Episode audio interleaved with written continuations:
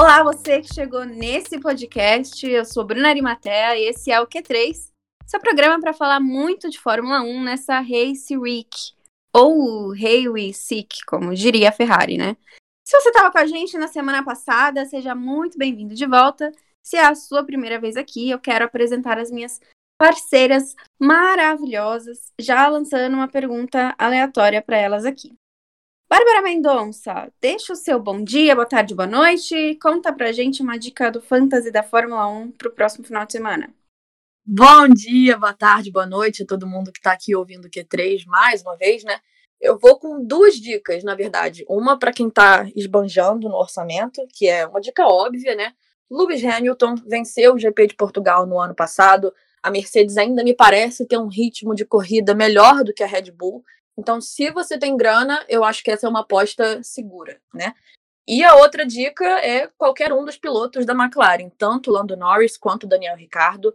É, na briga ali com a Ferrari, que me parece ser a rival mais próxima, a McLaren leva vantagem nas retas e a reta principal do circuito do Algarve tem quase um quilômetro, com uma zona de ativação de DRS de 844 metros, então eu acho que esse desempenho nas retas pode fazer a diferença.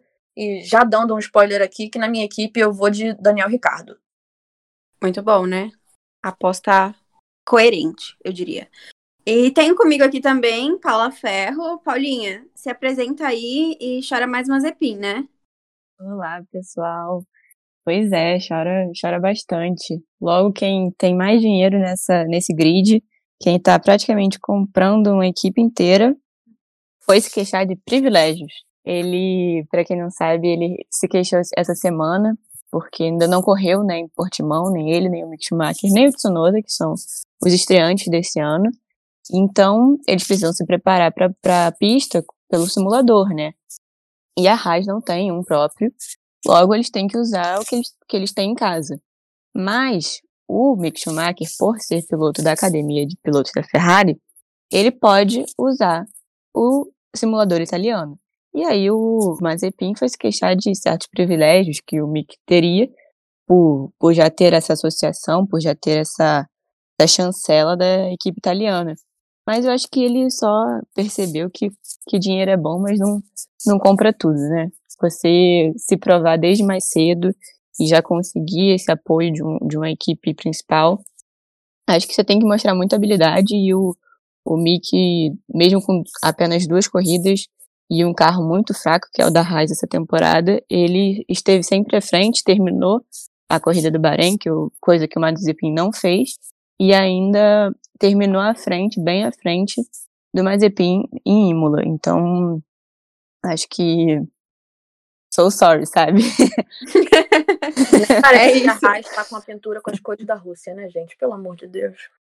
Pois é, e ele ainda terminou essa, essa entrevista dizendo que tem certeza que vai ficar na Fórmula 1 por mais alguns anos. Ele disse que esse início tem sido muito exigente, muito frenético, mas ele não, não quer se estressar por isso porque sabe que vai continuar.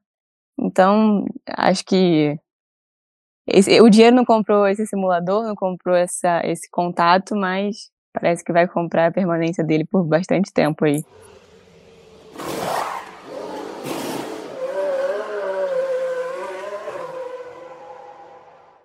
Mas hoje a gente vai falar um pouquinho sobre as equipes, né? Depois dessas duas etapas iniciais da temporada e também sobre o Grande Prêmio de Portugal, no Autódromo Internacional do Algarve, o famoso GP de Portimão, que vai acontecer no final de semana que vem, né?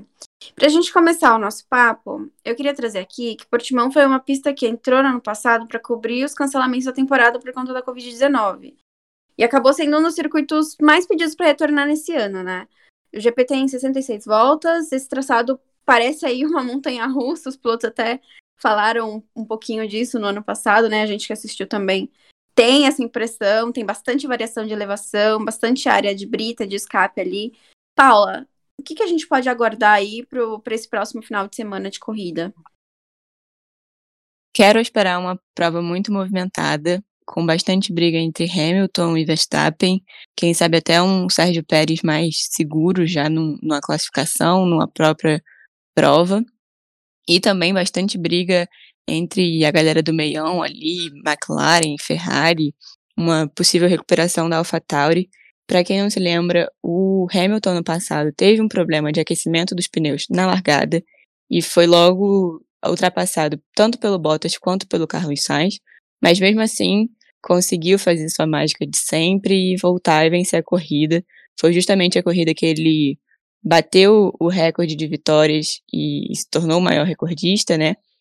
E esse ano ele tem a possibilidade de fazer a centésima pole. Mas esse recorde já é dele, mas ele pode só continuar aí chegando nesse número tão redondinho e bonito. Então acho que justamente por essa essas características bem particulares de Portimão, como vocês falaram antes, uma reta muito grande, que ano passado algumas equipes como a McLaren, por exemplo, reclamavam de velocidade de reta, pode aí causar bastante bastante mudança. Então eu quero quero tiro porrada e bomba. assim, eu tô eu tô bem animada. Portimão foi uma das minhas corridas favoritas no ano passado, né? E Portugal só voltou para o calendário porque a etapa do Vietnã foi cancelada, né? Surgiu como um plano B ali para preencher a data. E ao contrário de 2020, esse ano a gente não vai ter público, né? Ano passado nós tivemos ali cerca de 28 mil pessoas no GP de Portimão. E depois da corrida, o primeiro-ministro de Portugal, António Costa, criticou muito a organização da Fórmula 1 em relação a protocolos de segurança, distanciamento social, medidas contra a Covid-19. Disse que o que aconteceu no GP foi inaceitável e irrepetível. Então, esse ano não tem público na Fórmula 1 em Portugal. E o circuito, assim, é maravilhoso. Foi construído pela Ricardo Pina, arquitetos. Foi super elogiado pelos pilotos ano passado. É, o circuito foi construído em um terreno bem acidentado. Então, isso gera essas diferenças de, de elevação. Tem alguns pontos, umas curvas cegas. É, o Hamilton mesmo falou muito disso no ano passado. Então, eu acho que as chances de nós termos uma corrida bem legal de novo são, são grandes. Torço por isso. E até para reiterar, né, a, a Bárbara até já comentou um pouquinho sobre essa zona de DRS, é uma só, mas o circuito tem, tem bastante chance de ultrapassagem, né? Tem bastante espaço para os carros fazerem ultrapassagem ali, tentarem alguma movimentação. 14 metros de largura na pista. Box, box, box, box. E uma das cenas do GP do ano passado foi o toque entre Pérez e Verstappen, que ainda não eram companheiros de equipe, e aí eu já quero trazer aqui para passar pelos times no campeonato, meninas, é a Red Bull. Eu gosto bastante de falar dela, a gente já falou dela na semana passada, mas Bárbara, sem querer forçar aí uma rivalidade entre Pérez e Verstappen, acho que não é o caso. Para além de Helmut Marko também, né, que a gente sabe que tem ali a língua coçando para falar mal do Pérez e de basicamente qualquer outro piloto que ele tenha, que não seja Verstappen. A Red Bull tem estado bem até aqui, né? São poucos pontos aí de diferença para a Mercedes. Eu, às vezes, fico me perguntando se a gente deveria dar espaço para repercutir os absurdos que diz o Helmut Marko, porque chega num ponto que me parece que ele só quer causar intriga, só quer virar manchete. No Bahrein, o Pérez mostrou por que teria sido péssimo para a Fórmula 1 perder um piloto como ele. E é claro que a adaptação ao carro, uma nova equipe, tudo isso leva tempo, pode justificar, de certa forma, os erros que ele cometeu em Imola, e eu acho que do Max Verstappen nem tem muito que a gente falar sem chover no molhado. Tem alguém que pode tirar o título do Hamilton hoje, é ele, não é nem o Bottas. É, o Verstappen está em segundo no campeonato por um ponto de diferença, que é o ponto da volta mais rápida que o Hamilton fez em Imola. Então, me parece que a gente vai ter uma disputa, uma temporada bem mais competitiva do que no ano passado. A Red Bull saiu ali como grande destaque, né, a galinha dos ovos de ouro da pré-temporada vem com um ritmo muito bom de volta lançada, mas me parece que a Mercedes ainda tem um ritmo melhor de corrida, mas também tem a grande questão das novas regras do assoalho, né? Não dá para a gente entrar muito em detalhes técnicos aqui para não sair do papo, mas a FIA implementou novas regras ali com a ideia de reduzir 10% da downforce dos carros, e isso vai afetar a aerodinâmica de todo mundo, mas parece que quem tem um ângulo rake maior, né, que é aquele aquele ângulo, aquele espaço entre o carro e o chão, né? Quem tem esse ângulo rake maior, como a Red Bull, saiu em vantagem em relação a equipes com um mais baixo, como é o caso da Mercedes e da Aston Martin. Mas isso rende um papo inteiro, né? Então, vamos embora. pois é, e só voltando no início da fala da Bárbara, o Helmut Marko realmente é uma pessoa aí chave nesse cenário de hoje em dia. Adora alfinetar todos os pilotos, os pilotos da, da academia, da AlphaTauri, todo mundo que não é o Verstappen, como vocês bem disseram. E eu acho que eu vi até uma, uma reflexão da Bruna Rodrigues no Twitter, que eu achei muito válida. Até que ponto a imprensa, nossos colegas, não tentam ir atrás dele porque sabem que ele, ele vai soltar uma, uma barbaridade, uma alfinetada, uma indireta ali para o Pérez, para o Gasly. Então, realmente, eu acho que a gente deve comentar, mas eu acho que não, não deve ser mais o ponto-chave, sabe, de uma Red Bull. Focar no, no desenvolvimento do próprio Verstappen, que não costumava ter largadas boas e conseguir um ótimo desempenho em Imola. Eu acho que é o mais importante. E no próprio Pérez, que teve um ótimo, uma ótima classificação, conseguiu o segundo lugar, mas não teve um domingo tão bom na Itália. Então, para mim, o mais importante são, são esses fatos, não todo esse falatório pós e pré-GP. Como o próprio Gasly falou, são situações hipotéticas que a gente nunca vai ter a resposta. Então, olhar para frente, não ficar aí de, de fofoquinha, não é o mais importante, realmente. E é o que acontece muito, né? A gente até vai falar um pouquinho mais para frente sobre essa, essa questão do Gasly, mas é aquela impressão de que se a gente for procurar toda semana, tem Helmut Marko falando alguma coisa que não é diretamente relacionada a carro, a desempenho, parece mais uma birra, né? Mas eu vou aproveitar aqui o, o gancho da Bárbara, que ela falou sobre o reiki. A Mercedes, né, veio com um reiki, tem um perfil de reiki mais baixo. E tá perdendo um pouco de, de downforce, mas tá na frente, né? Isso, isso é incontestável. Porém, para esse ano, pontuar, principalmente falando de botas, tá mais difícil que nos outros anos, né, Paula? Com certeza. O Bottas sempre diz que se preparou muito, que conseguir um novo método, que esse ano vai e, e não acaba indo. Então, talvez a batida do, do último domingo com o George Russell, que é justamente quem quem está brigando por esse posto aí com ele na Mercedes no futuro, são, são fatores que não devem ajudar a cabeça de ninguém. Então dificulta essa consolidação ali da Mercedes na frente, né, garantindo tanto o Mundial de Pilotos, provavelmente com Hamilton, quanto de construtores aí com a Red Bull muito forte e com pilotos muito competitivos, né? Não só uma dupla Verstappen e mais um. Realmente um Verstappen e alguém que tá ali para incomodá-lo. E incomodar a Mercedes também. Acho que o Hamilton não, não, não deve decepcionar, mas talvez o Bottas não entregue tanto esse ano. Talvez consiga poles, vitórias, mas irregularidade, ele pode, pode penar um pouquinho mais essa temporada. Agora, McLaren e Ferrari parecem traçar aí uma rivalidade que poucas pessoas previam nesse ano, né? A gente achava que Ferrari ia estar tá mais para trás, porque o ano passado foi era uma draga na pista, não andava, não tinha velocidade reta, depois do, do motor irregular que ficou ali por baixo dos panos, né, junto com a FIA, nada funcionou no ano passado. E a gente achava que equipes como Aston Martin ou Alpine iam dar mais trabalho nesse pelotão que briga pelo terceiro lugar no campeonato. Mas a gente tá vendo que não, não é bem assim que tá acontecendo, né? A Ferrari principalmente tá chamando atenção, primeiro por tá melhor do que a gente imaginava aí, segundo porque o Sainz está se adaptando bem nesse carro até, né? Para essas duas corridas que passaram. Sei que você gosta de falar desse assunto, Paula. É, tem briga entre a Ferrari e a McLaren para esse terceiro lugar esse ano, então? Tem briga, sim, senhora. Como a gente falou mais cedo, é uma questão de adaptação, leva tempo mesmo essa chegada a uma nova equipe, tanto para o Carlos Sainz quanto para o Daniel Ricciardo na McLaren. Mas o Sainz realmente está mostrando bastante consistência ali. Em Imola, ele ainda deu um, algumas derrapadas, escapadinhas na pista.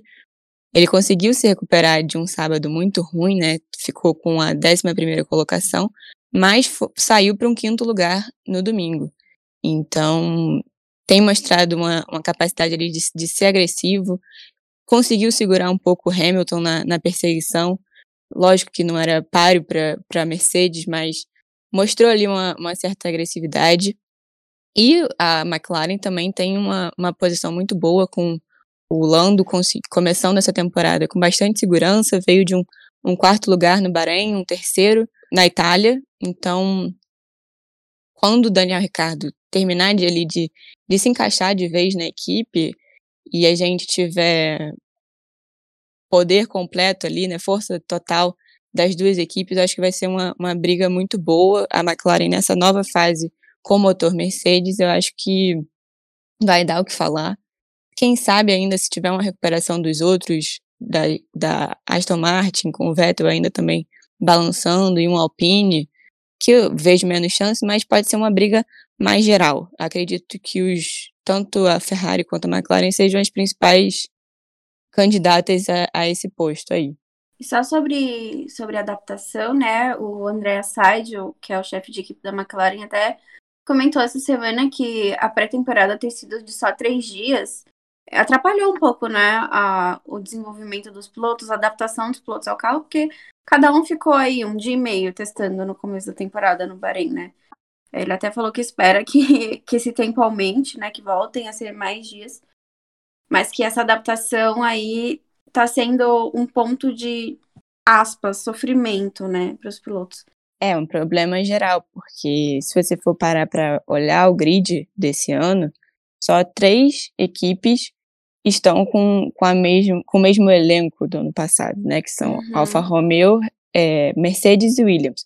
O resto ou tem estreante, no caso de Alfa Tauri e Haas, ou tem alguém chegando. Então, ninguém, poucas estão com, com a galera ali totalmente habituada ao carro que está dirigindo a gente tem que levar em consideração isso também quando a gente assiste, né? E aí a Aston Martin e a Alpine, uma segue sofrendo com o regulamento, que a gente já comentou do Reiki, que é a Aston Martin, a outra parece que parou, né? Bárbara, essas equipes podem desencantar, quando elas vão desencantar? É, eu tô quietinha nesses últimos minutos aí, porque eu anotei um milhão de coisas para falar da Aston Martin, para falar da Alpine, então, Bruna, se eu me estender demais, passa faca na edição sem dó. Mas assim, é, a gente tem que falar, quando a gente fala de Aston Martin, a gente tem que falar dessas novas regras de assoalho. É, a gente percebeu que a Aston Martin está sofrendo bem mais do que a Mercedes, por mais que as duas tenham esse reiki baixo.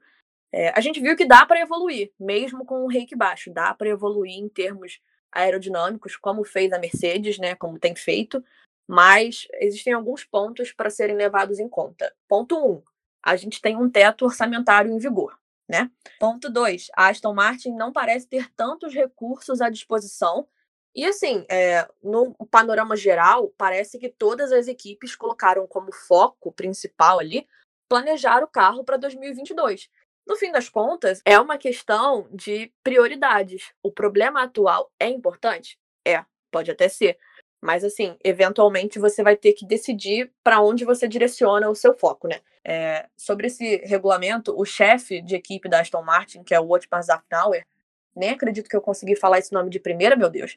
Ele pediu que a Fórmula 1 revisitasse essas regras aerodinâmicas para que tudo ficasse um, um, pouco mais justo, né? E é óbvio que rolaram aquelas provocações no grid, né?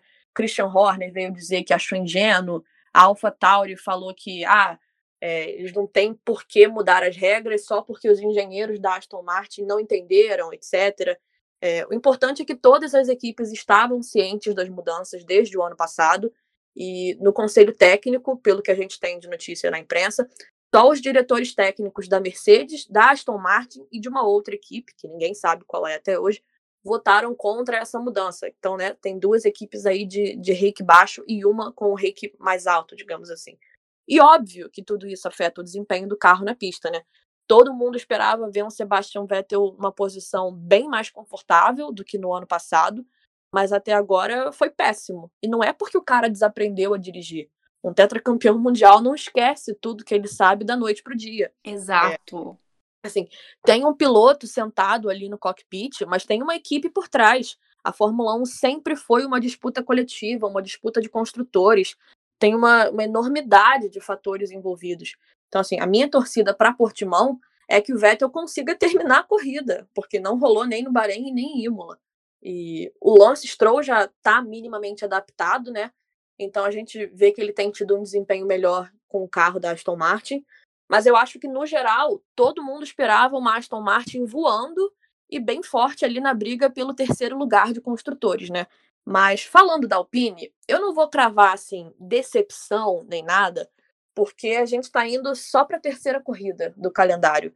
É, mas se for para falar em pelotão do meio, a Alpine é uma equipe que eu esperava que tivesse um rendimento melhor. Eu achei que a gente fosse ter uma briga mais parelha ali com a McLaren, com a Ferrari, mas me parece estar bem longe disso, né? O Marcin Budkowski, que é o diretor executivo da Alpine, disse que eles tiveram alguns problemas no túnel de vento e que isso. Minha filha, você está arrasando nos nomes complicados, que é isso? Vou interromper aí. ah, meu Deus. Talento que chama. Vocês são bobas, meu Deus. Mas, enfim, ele disse que isso acabou atrasando, de certa forma, o desenvolvimento do carro da Alpine. E a Alpine começou a testar um novo pacote aerodinâmico em Imola, né? Ninguém revelou números, mas a Alpine disse que houve uma melhoria em relação aos tempos do Bahrein. E a expectativa deles é que esses, essas atualizações sejam mais úteis em outros circuitos, né? Falando de piloto, o Alonso é um cara que deixou uma baita primeira, entre aspas, né, primeira impressão no Bahrein, aquela sensação de que ele nunca tinha abandonado a Fórmula 1, é, terminou abandonando a corrida ali porque teve um problema com uma embalagem de sanduíche que entrou ali no, no duto traseiro de freio. Mas a Alonso... F1TT nunca vai se recuperar disso. Mas assim, o Alonso de Imola foi outro, e muito, muito pior, né? Não foi nem pro Q3 no treino classificatório. É, o ponto que ele conseguiu ali conquistar no final da corrida foi uma benção que caiu do céu, uma sorte danada por causa do abandono do Russell, o abandono do Bottas e a punição do Kimi, né? O Alonso é um cara conhecido por gerar uma não sei se briga é a melhor palavra, mas gera um, um conflito interno ali de, de influência, né, na equipe. Então, eu quero ver como isso vai afetar o Ocon a longo prazo. Até agora, o Esteban Ocon disse que pediu para ser ouvido na Alpine tanto quanto o Alonso e que está tendo um retorno justo. Esse ano, ele chegou a dizer que o motor da Alpine é o melhor motor que ele já usou. E ele tá com essa confiança de que a Alpine pode mais, que tem uma vaga ali na zona de pontuação em uma corrida seca, menos imprevisível, como foi em Imola. Mas assim, 2020 foram três pódios para a Renault, além do pódio do Ocon. O Ricardo conseguiu dois em Imola e na Alemanha. E esse é um panorama de pódio assim bem difícil de se repetir esse ano, ao menos na minha visão. Fazendo uma aspas aspas defesa do Alonso, é, mas eu não sei se vocês viram que ele, ele deu uma entrevista, né, depois do, do GP da Emília-Romanha, e ele foi assim, um Alonso completamente diferente do brigão ou do reclamão que a gente via até na McLaren, né? Sim. Que ele falou que não, é, foi um aprendizado. Toda, toda vez que eu sento no carro da Alpine é um aprendizado, a gente tá melhorando. Eu sei que o carro não está na melhor forma, eu sei que eu não estou na melhor forma, mas cada final de semana é um final de semana para melhorar e que eu não posso usar como desculpa o carro não estar perfeito para eu não dar o meu melhor. Que eu li, eu fiquei assim, Alonso?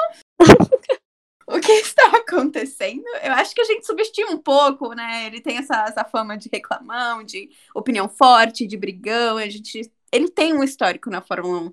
Mas o Alonso, que foi ficando mais velho, acho que até desde a McLaren, né? Antes dele dar esses anos sabático, digamos assim, é, ele deu uma mudada, né? Vocês viram essa declaração aí? Porque eu, eu vi, eu até coloquei numa piloto Q3. Assim, muito bonzinho, né? Assim, aparentemente, eu... né? Muito compreensivo com a equipe, né? Acho que isso faz diferença. Essa posição de jovem senhor de 40 anos que está de volta à Fórmula 1 coloca ele muito nessa posição de jogador de equipe, né? Ele não vai brigar por um campeonato, ele não vai brigar nem por um segundo, terceiro, quarto, quinto lugar. Eu acho que a posição dele é muito de, de tirar o máximo que ele conseguir de insights para a equipe do carro, do que ele pode melhorar, de não sei se um tutor do, do Ocon, mas de dar uma parceria ali, de dar um, um auxílio para o futuro, tanto dele como da equipe. Então, realmente é o momento de deixar o, ego de lado e, e pensar no coletivo.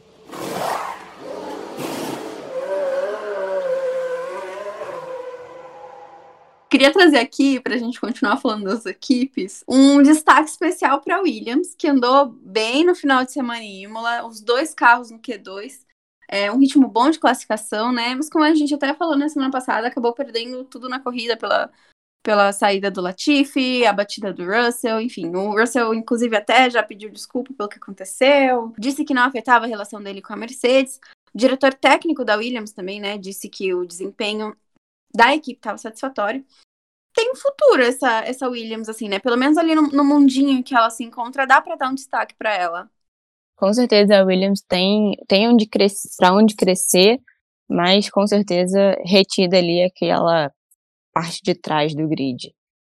Na minha opinião, o que eles têm para explorar é a classificação, né? Colocar cada vez mais os dois carros no Q2. Vejo mais o, o Russell alcançando um Q3, quem sabe num, num dia muito muito inspirado e pouco inspirado dos outros. Então, a Williams, que recentemente foi vendida para um, um grupo de investimentos, né, Dorilton Capital, pode receber aí nos próximos anos mais aporte financeiro, melhorar a infraestrutura, ter um desenvolvimento melhor do carro, com o próximo regulamento também. Mas nessa temporada, eles vão ficar ali mais, mais quietinhos, ganhando mais confiança para o Russell, tendo menos erros bobos, como teve em Imola e como teve ano passado, quando bateu atrás do safety car. Então, quem sabe conseguir alguns pontinhos ali, né, num, numa, numa corrida movimentada, para a gente não esquecer que, no, que na corrida em Imola ele ia ultrapassar uma Mercedes, né, uma Williams, conseguindo o décimo lugar de uma Mercedes. Então, loucuras assim podem, podem se repetir. O próprio Latifi, que estava com com um desempenho muito bom no sábado, pode ganhar mais confiança, ganhar, ganhar mais constância ali nessa, nessas classificações, mas acho que não, não, não sairemos muito desse patamar. Acho que o, o grande mérito é esse, né? Encontrar formas de melhorar, não ficar estagnado. Ter uma perspectiva, até o chefe de performance, o Dave Robson, disse que tem uma perspectiva de avançar. Eu acho que esse é um, é um grande norte que a equipe pode ter depois de anos de dificuldade, né? So box, box, box, box. E guardadas as proporções aí, né? Cada uma ali no seu pacote de grid, de posição no grid, a AlphaTauri também tá mais ou menos nesse ritmo de melhora, né? É uma equipe que tá se aproveitando bem da performance, tá entregando resultados. O fato de usar o motor Honda também, né? Que esse ano Ainda tem algumas questões com a Red Bull, mas que já está melhorando e está permitindo voltas boas. Os pilotos, que a gente também já comentou, né? O Gasly, o Tsunoda é uma dupla muito boa. Então, a AlphaTauri também tem esse espaço aí para continuar melhorando, né? Para mim, a AlphaTauri tem tudo para ser a grande surpresa do grid de 2021. Eles estão com um sistema de suspensão novinho, desenvolvido junto com a Red Bull. É, e assim, já vem de um desempenho bom no ano passado, né? Gasly ganhou em Monza, o ritmo me parece muito bom. E assim, nesse ano, o Gasly chegou a estar em quinto no Bahrein, abandonou por causa de alguns problemas, né? Em Imola foi aquela lambança da AlphaTauri, quando eles investiram no composto de chuva forte em vez do intermediário. O Gasly perdeu muito tempo de volta, foi caindo ali de posição. Sim. E eu sinto que prejudicou muito a corrida dele, mas deu para ver que ele renderia mais, né? E o Tsunoda, que é o estreante que eu acho que todo mundo quer ver um pouco mais, né? Chegou causando esse frenesi, esse rebuliço na Fórmula 1. E uma coisa que eu achei muito engraçadinha, é óbvio que eles iam fazer isso, né, gente? Mas achei muito engraçado o Tsunoda falando que a AlphaTauri construiu uma nova caixa para ele conseguir alcançar os pedais, senão ele não ia conseguir dirigir o carro, né? Tsunoda que tem 1,57m de altura. Então ele é. Mais baixo do que eu. e a Paula é baixinha, viu, gente? Essa é exatamente a minha altura, então eu sou mais baixa que a Paula. Que eu isso? tenho 1,62, pra quem, quem não sabe. Nossa! Falei tá que bem, tu é mais amiga. baixa. Falei eu que tenho você 1, é baixinha. Você é um centímetro mais alta que eu. Então, tudo bem, tá? Vamos deixar esse papo de baixinha quieto. Jamais falei. Não tá. Falou.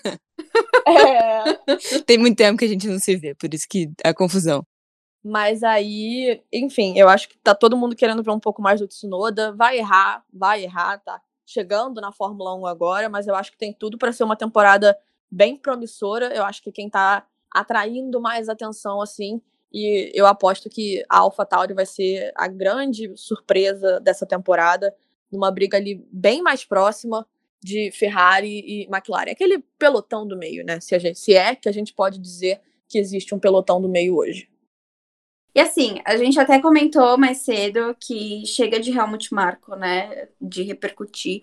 Mas eu gostaria de trazer aqui, se for pra gente falar uma última vez, que finalmente Pierre Gasly está ficando de saco cheio e declarou isso para a mídia, né? Ele falou que não vai ligar é, para casos hipotéticos quando o Helmut Marko fala, ah, mas o Verstappen poderia ter ido melhor que você, essas provocações assim.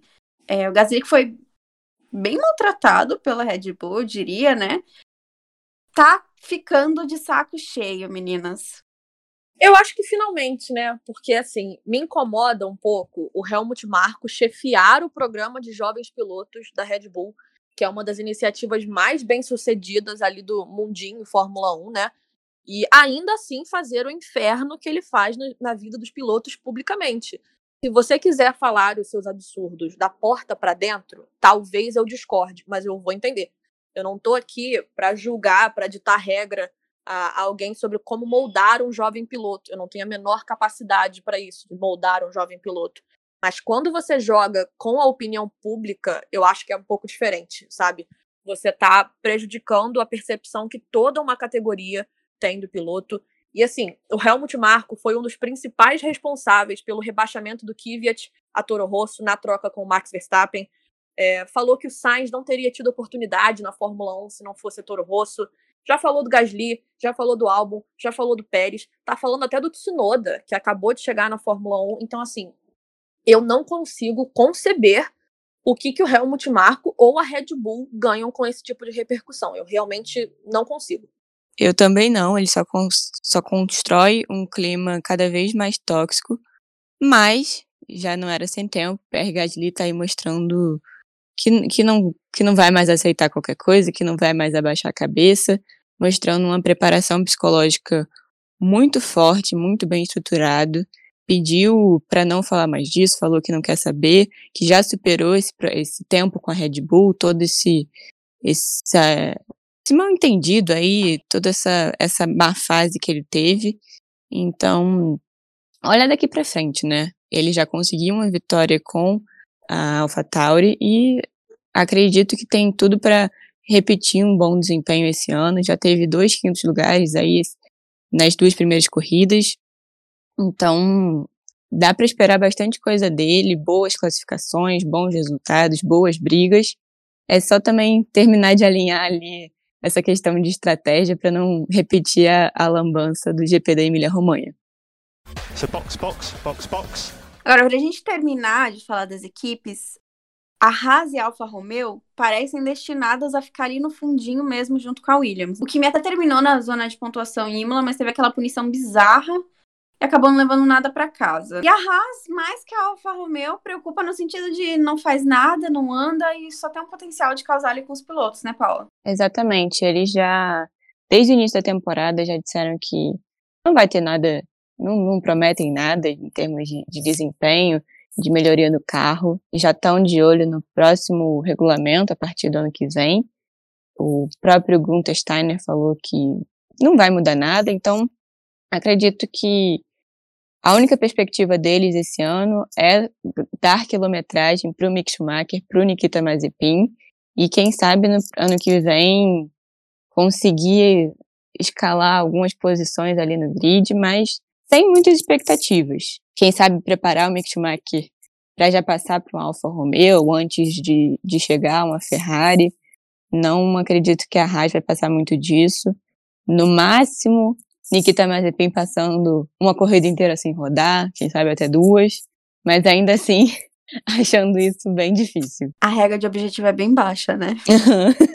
e Bárbara, é, o Kimi Raikkonen não larga o osso não tem nenhum ponto, mas sempre tá ali na beiradinha top 10. No Bahrein terminou em 11. Em Imola ele recebeu a punição, mas ele estava na zona de pontuação.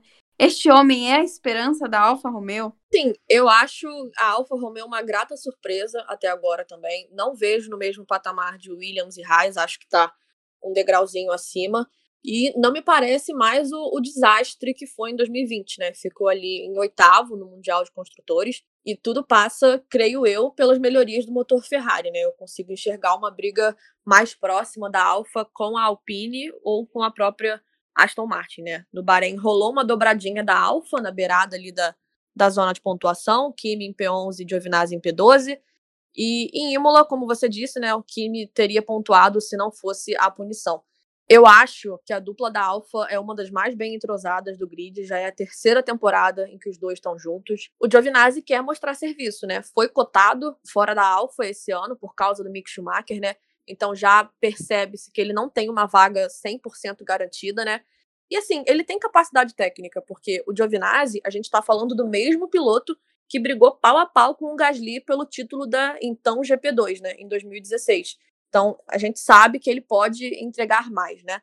E o Kimi, assim, tem uma experiência enorme, campeão mundial, vai fazer 42 anos, né? A gente estava falando do tiozão Alonso de 40. é. Kimi é um tiozão de 42, quase, né? Na pré-temporada, o Kimi fez o quarto tempo mais rápido no agregado, né? Isso significa que, ai meu Deus, Alfa Romeo no pódio? Claro que não. Mas assim, é, o Kimi foi três décimos mais rápido do que o Russell na Williams, né? Com o mesmo pneu. E assim, a gente está falando do Russell que deixou a Alfa no sufoco várias vezes em 2020. Então, eu acho que essa comparação com a Williams é o principal indicativo de que as coisas mudaram pelo menos um pouquinho, né? É... E assim, em relação a, ao patrocínio, né? Em janeiro surgiram algumas dúvidas em relação ao futuro da marca Alfa Romeo na Fórmula 1, né? O contrato de patrocínio, naming rights, enfim, com a Sauber vai até o final desse ano e tudo depende ali do Stellantis, que é o nome do grupo resultante da fusão Fiat Chrysler com o grupo PSA, que tem Peugeot, Citroën, enfim. A promessa é de que eles revejam os planos esportivos de todas as marcas desse novo grupo, e a Alfa Romeo é uma delas, né? Se a Alfa sair, isso pode afetar também o relacionamento com a Ferrari, que é né, a fornecedora de motor. A gente já viu recentemente que o relacionamento da Ferrari com a Haas se estreitou bastante, né? A Ferrari está alocando alguns funcionários na Haas, como é o caso do engenheiro Simone Resta, que é o atual diretor técnico da Haas, né? E a Ferrari também montou uma base independente para a Haas em Maranello, né? Um puxadinho ali. Pode indicar uma prioridade para a Haas, mas não vale entrar muito nisso, até porque depende do futuro da marca Alfa Romeo na Fórmula 1. E fica ligado porque essa semana é semana de corrida. O GP de Portimão acontece no próximo domingo 2 de maio, às 11 da manhã na Band. A classificação é no sábado também às 11 horas. Nós soltamos um calendário perfeitinho nas redes sociais com todos os horários de treino para você compartilhar, onde vai ser transmitido. Tá tudo lá no nosso Twitter arroba que3pod. Aproveita e segue a gente por lá. A gente também tem uma liga no Fantasy F1, a Liga Q3. A Bárbara aí já deu a dica dela para essa semana. E aí, os próximos dias são de mexer nos times. Então, a gente vai deixar aqui o link para você entrar lá, participar com a gente. Aproveita as dicas do Q3. Já trazendo ela aí, que veio com as nossas dicas, Bárbara Mendonça. Dá o seu recadinho final e deixa aí como as pessoas podem te encontrar nas redes sociais. É, para fechar, só queria dizer que estou muito feliz por a gente estar tá colocando mais um episódio do Q3 no ar, né? Sempre um prazer estar tá aqui, ou então nas pílulas, enfim. A repercussão ao primeiro episódio foi linda, a gente recebeu muito carinho, a gente faz tudo com muito carinho, né? E aí, assim, é, pode parecer até bobeira falar isso, mas cada episódio que a gente bota no ar leva horas de preparação e estudo, porque a gente quer, de certa forma, facilitar a vida de quem gosta de Fórmula 1. Então a gente estuda bastante tudo que a gente fala aqui. Eu fiquei bem feliz com o resultado, particularmente. Então, quem quiser me seguir no Twitter, qualquer coisa, tô lá no arroba Bárbara Mendon, Mendon de Mendonça, com dois N's no final. E semana que vem estamos de volta. Paulinha. Pois é, muito feliz como a Bárbara falou. A resposta foi insana. Muita mensagem legal. Então, muito obrigada pela recepção. Perdoa a gente também qualquer afobação, qualquer errinho. Somos iniciantes. Mas também não deixa de mandar, tanto no arroba Q3pod ou nos nossos twitters, sugestão, crítica, tudo na, na educação e no amor, claro, mas vai ser muito bem-vindo. Então, para quem quiser me achar, ver as besteirinhas que eu posto, é arroba, underline, Paula Ferro, underline, e a gente se encontra por lá, por lá falando de Fórmula 1, falando dessa reta final de BBB também, com bastante Gil do Vigor, e até Portugal, galera. Eu amo que a Paula é embaixadora do Big Brother nesse podcast. Eu amo, cara. em todos os episódios, eu gosto muito. Eu também tô lá no Twitter, arroba arimateab, underline, arimatea com TH. Segue a gente lá, garanto que é entretenimento, além de saber, claro, sobre Fórmula 1. Nosso segundo episódio da temporada vai ficando por aqui. Como as meninas já falaram, a gente agradece muito o carinho com que fomos recebidas nesse mundo de conteúdo da Fórmula 1. Foram realmente muitas mensagens incríveis que a gente recebeu na última semana. Deu muita energia boa para a gente continuar o podcast nas redes sociais. Muito obrigada mesmo a todo mundo que de alguma forma tirou um tempinho para dar esse amor para a gente.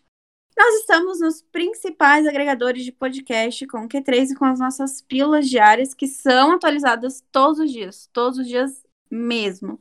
No Spotify, Deezer, Pocket Cash, Amazon Music em breve, Google Podcasts e Apple Podcasts e também na Alexa. Você pode procurar por lá Skill de Notícias Q3 e habilitar para a gente te contar as novidades direto na sua caixinha conectada.